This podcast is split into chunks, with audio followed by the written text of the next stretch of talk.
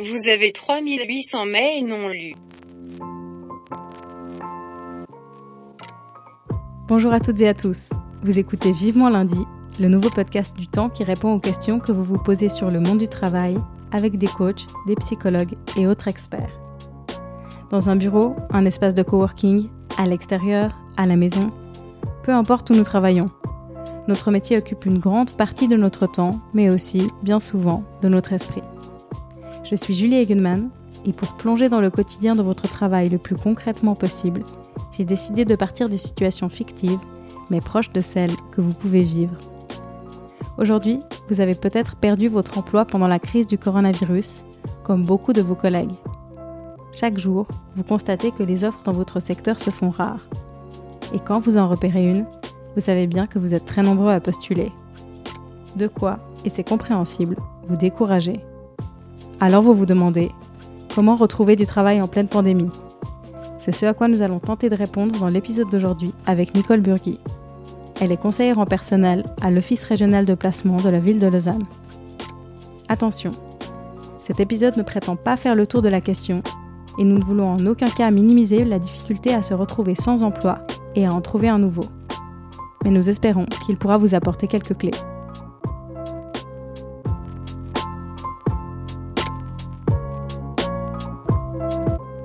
Est-ce que pour vous, c'est très différent d'être au chômage en pleine pandémie, où il y a beaucoup de concurrence et peu d'embauches, et de l'être dans une situation plus habituelle?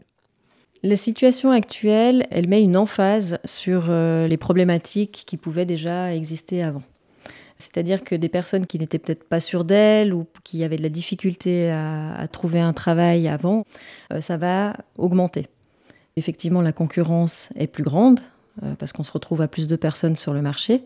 On remarque aussi ben, avec des entreprises qui avaient peut-être des difficultés financières, euh, il y a des faillites qui ont été annoncées aussi. Donc il y a un climat et beaucoup de peur par rapport à l'avenir.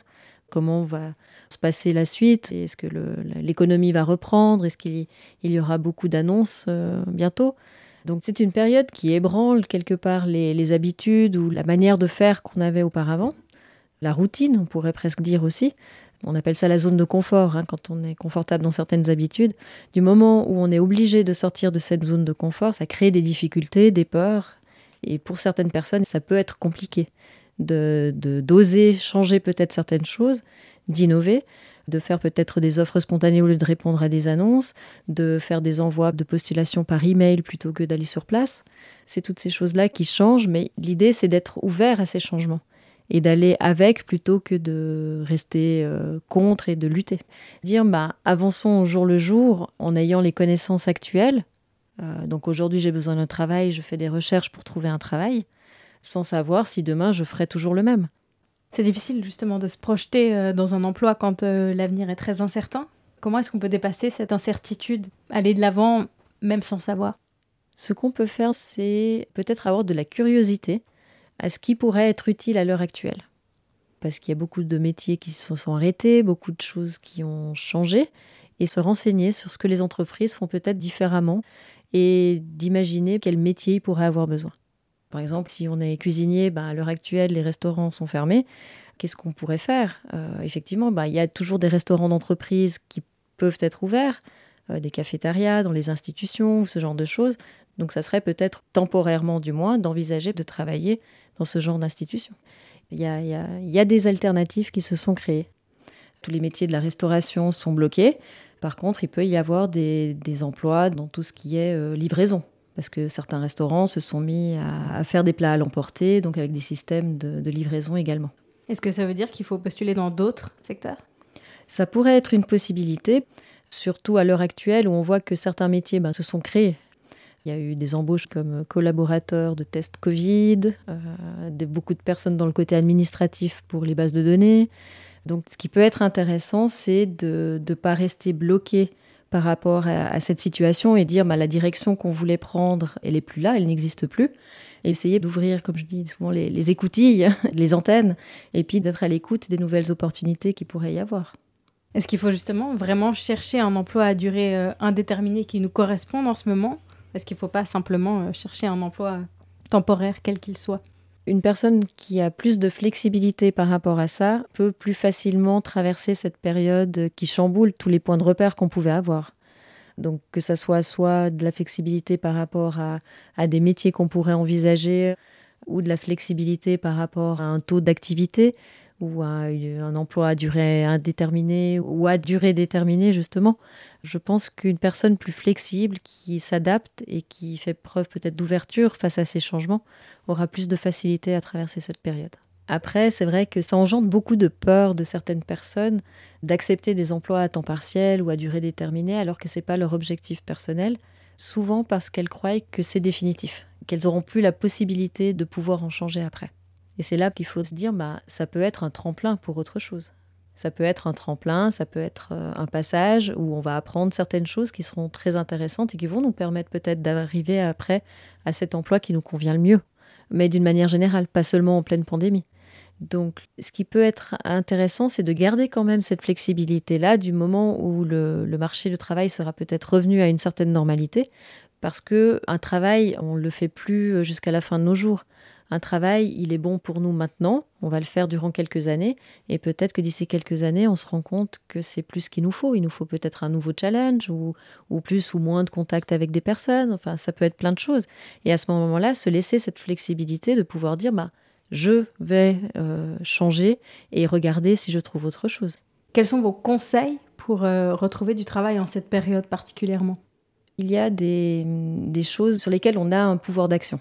Donc c'est d'abord nous, comment on, se comporte, dans quelles énergies on est, ce qui va influencer aussi euh, l'attitude qu'on peut avoir dans, les démarches de recherche d'emploi, ce qui va pouvoir aussi se traduire dans tout ce qui est euh, document, papier, hein, le dossier de candidature, donc le CV, les mots qu'on va choisir dans la lettre de motivation, et puis aussi l'attitude qu'on va avoir en entretien d'embauche. Après, d'un point de vue plus pratique, par rapport euh, peut-être aux démarches actuelles, donc il y a certains canaux qui sont un peu bloqués on voit qu'il y a beaucoup moins d'annonces qui paraissent, que ce soit sur les portails de l'ORP, les portails euh, autres, et puis dans la presse. Par contre, on remarque qu'il y a quand même des prises d'emploi. Donc ça veut dire que tous les autres canaux qui étaient déjà là avant, comme le réseautage, comme, euh, comme les offres spontanées peut-être aussi, bah, il y a peut-être une importance prioritaire sur ces canaux-là pour les embauches. Vous parlez du réseau. Dans quelle mesure, en ce moment, c'est important pour vous on sait qu'en temps normal, ça peut représenter le marché caché 60 à 70% des, offres. À l'heure actuelle où les, offres habituelles euh, ont diminué, donc par les parutions, ça devient d'autant plus important de, faire travailler le réseau. D'autre part, souvent ça engendre un coût qui est plus faible aussi de la part des employeurs de, passer par quelqu'un qu'ils connaissent. Euh, ça nécessite pas forcément de publier une annonce, de faire des processus de sélection qui sont longs et coûteux en temps et en argent. Et du coup, bah, le, réseau, il a toute son importance à ce moment-là. Et avec les offres spontanées, sachant qu'il n'y a pas énormément d'embauches en ce moment, est-ce qu'il n'y a pas un risque de se décourager? Oui, ça peut être la tendance, mais en ayant des annonces, il y a énormément de concurrence aussi. Donc la probabilité, je dirais, d'avoir un entretien d'embauche, elle est relativement faible selon les métiers. Il peut y avoir jusqu'à 200, 300 candidatures.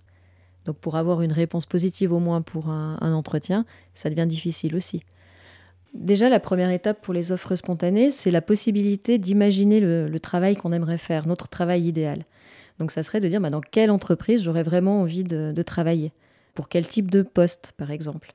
Et puis de s'imaginer ce poste-là dans l'entreprise et de pouvoir faire un dossier de candidature pour ce poste idéal. Une offre spontanée, souvent, ça débouche pas immédiatement sur une conclusion d'un contrat ou quelque chose, mais ça permet d'avoir une personne de contact, un réseau, de pouvoir se faire connaître. La personne est aussi plus disponible quand elle reçoit euh, le dossier de candidature. Elle n'est pas submergée euh, par 400 dossiers à trouver euh, le meilleur, donc elle va peut-être prendre plus de temps pour le lire. S'il est intéressant, elle va peut-être le mettre de côté. Dans les personnes que j'ai l'occasion de suivre, j'ai eu plusieurs cas qui ont été engagés justement suite à des offres spontanées. Donc elles avaient envoyé euh, leur dossier. Ça n'a pas été un engagement euh, dans la journée qui suivait, mais de manière assez rapide. Comme quoi, si on, fait l'offre spontanée au bon moment, ça peut déboucher sur des beaux résultats. L'entretien d'embauche est un peu différent. Il est souvent en ligne. Comment réussir un entretien d'embauche en ligne en cette période? Comme dans tout entretien d'embauche, c'est de, le préparer, de préparer sa présentation, de préparer... Euh, euh, ses compétences, d'être renseigné aussi sur les personnes qui sont en face. Après, la problématique quand c'est fait en ligne, ça peut être des problématiques de connexion, de ligne, où on n'entend pas très bien, on, a moins de contact aussi, on a moins de visuel sur les attitudes des personnes. Et c'est ça qui peut parfois déstabiliser aussi. J'imagine aussi que les, recruteurs, ils sont conscients de ces problématiques-là et eux ressentent aussi toutes ces, mêmes euh, différences. Donc euh, pour eux, ça ne sera pas forcément euh, l'entretien d'embauche idéal non plus. Ça reste des personnes en face. Donc ils vont rencontrer les mêmes difficultés que nous, en tant que candidats, on pourrait avoir. Et réussir un entretien d'embauche masqué, c'est plus difficile aussi. Est-ce que vous avez des conseils par rapport à ça? Peut-être d'envisager d'être attentif à l'attitude générale des recruteurs. Parce que souvent on dit on peut savoir euh, qu'est-ce qu'ils pensent en, regardant leur, leur, visage. Là, il y a une grande partie du visage qui est masquée. Et par le regard, on ne peut pas toujours euh, ressentir non plus les, choses. Mais par l'attitude générale, le positionnement du corps ou autre, être ouvert à, ce genre de choses, de regarder peut-être les choses dans un ensemble un peu plus vaste. En ce moment, on a un peu l'impression euh, qu'il faut agir sur tous les fronts, les offres, les postulations spontanées, l'activation du réseau. Est-ce qu'il n'y a pas un risque d'en faire trop, de s'y perdre un peu, de se décourager un peu? L'important, c'est de ne pas négliger un seul des canaux possibles et des moyens mis à disposition, aujourd'hui comme avant. Après, effectivement, pour éviter de s'éparpiller et de perdre beaucoup d'énergie, l'idéal, ce serait peut-être de faire un planning ou de s'arranger, de faire sa propre stratégie de postulation d'avoir un cadre, un planning auquel on pourrait euh, s'astreindre et puis s'organiser. Peut-être d'avoir comme une boîte à outils et puis de pouvoir piocher dedans quand on en a besoin. Donc si on voit qu'il y a beaucoup d'annonces ben, cette semaine, on fait plutôt les annonces. Euh, la semaine suivante, il y en a un peu moins. On se sent l'envie de faire des offres spontanées. On va plutôt faire des recherches dans ce sens-là. Ça, c'est de la discipline. Et ça, ça peut permettre de garder aussi un certain rythme par rapport aux démarches que l'on doit faire, par rapport à, l'organisation qui peut être un peu différente dans la vie euh, familiale aussi. C'est difficile de garder le moral en cette période quand on est sans emploi. Comment est-ce qu'on fait pour rester positif? C'est vrai que le travail, c'est une partie importante de notre vie parce que ça représente aussi euh, notre insertion dans la, vie sociale, la vie active. Donc le fait de ne pas en avoir, c'est comme si on perdait quelque part une partie de qui l'on est. Donc beaucoup de personnes accordent une importance très grande à la valorisation qu'elles peuvent avoir euh, dans ce travail. Et du coup, le fait de, le perdre, c'est comme si euh, elles perdaient de la valeur. Donc c'est vrai qu'on peut avoir une pression là-dessus pour euh, retrouver un emploi. L'important, c'est d'apprendre lors de cette expérience-là qu'on peut avoir de la valeur en dehors du travail. De réaliser, de prendre conscience qu'il n'y a pas que ça, d'envisager qu'il y a aussi peut-être d'autres sources de satisfaction que le travail et si on nourrit ces autres sources de satisfaction, euh, des loisirs, des choses, du coup la pression peut redescendre, ce qui va permettre d'avoir une meilleure confiance en soi. Et à ce moment-là, on est aussi beaucoup plus disposé et disponible et on a une meilleure énergie, je dirais, dans la manière de faire les recherches d'emploi. Donc, ce que je recommande parfois, surtout dans cette situation qui est particulière, c'est de faire des choses qui nous font plaisir, qui nous amènent de la satisfaction en dehors du travail pour ramener justement des, bonnes énergies et une attitude positive qui va après se répercuter dans les autres domaines. Comment gérer l'idée de concurrence, le fait euh, aussi qu'on a peut-être été licencié parmi beaucoup d'autres collaborateurs et qu'on va se retrouver face à cette concurrence en repostulant? C'est de prendre conscience déjà qu'on est unique, de par sa propre formation, son propre parcours personnel. Donc même si on est plusieurs à exécuter le même métier, à être licenciés en même temps, on aura de toute façon quelque chose d'unique à faire valoir. Et c'est peut-être d'identifier euh, ces choses uniques, cette euh, capacité supplémentaire, ce point euh, en plus qu'on peut avoir par rapport aux autres, et de le mettre en avant justement. Est-ce qu'il faut passer par un coach? Est-ce que vous suggérez l'aide d'un professionnel quand on est à la recherche d'un emploi? Souvent le fait d'avoir accès à, des coachs, euh, que ce soit soit par l'intermédiaire euh, du chômage par rapport à ce que l'ORP peut proposer, ou de manière individuelle aussi, c'est toujours euh, un plus parce que du moment où on peut avoir un accompagnement, ça peut nous aider à avoir les idées aussi plus claires sur qui on est, qu'est-ce qu'on vaut, qu'est-ce qu'on peut mettre en avant, qu'est-ce qui peut être transféré aussi dans un autre métier peut-être ou dans une autre fonction. Et ça, c'est toujours intéressant. Est-ce que c'est vraiment le bon moment d'envisager une réorientation quand on a une forme de pression euh, financière? Oui et non. Euh, non, parce que du coup, on a cette pression, il nous faut absolument trouver un travail, mais ça dépend aussi du métier. Si on voit que c'est un métier euh, qui n'a pas ou peu de débouchés actuellement, ou l'avenir qu'il peut avoir. Euh, à un moment donné, on se disait dans la vente, le métier va changer, il va y avoir de moins en moins de, caissières. On remarque qu'il y a beaucoup de, machines, on doit faire nous-mêmes, et le métier est en train de changer, c'est plutôt remplir les rayons, dans tout ce qui est manutention ou préparation de commandes. Donc là, ça dépend aussi de, l'évolution du marché du travail, et il peut y avoir des, des métiers euh, où on peut euh, envisager quelque part une réorientation. Qu'est-ce que vous diriez à quelqu'un qui cherche un travail en ce moment et qui se décourage devant la concurrence, devant l'absence d'offres? Que cette personne, elle a de toute façon quelque chose euh, d'unique à faire valoir. Et l'important, c'est de continuer, de persévérer, d'avoir conscience aussi de ses compétences, et puis qu'il peut y avoir aussi un million d'autres raisons que juste son profil pour une réponse négative à une postulation. Ça peut être une, embauche en interne, ça peut être une annulation de poste en raison des budgets. Il peut y avoir plein de raisons.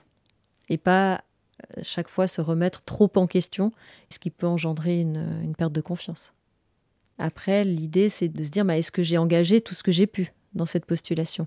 Est-ce que j'y ai mis le meilleur de moi-même euh, en faisant la lettre, en faisant le CV Est-ce que j'ai rappelé? Est-ce que j'ai relancé? Je me suis renseigné avant et si on peut répondre oui à toutes ces questions-là, c'est qu'on a fait de notre mieux.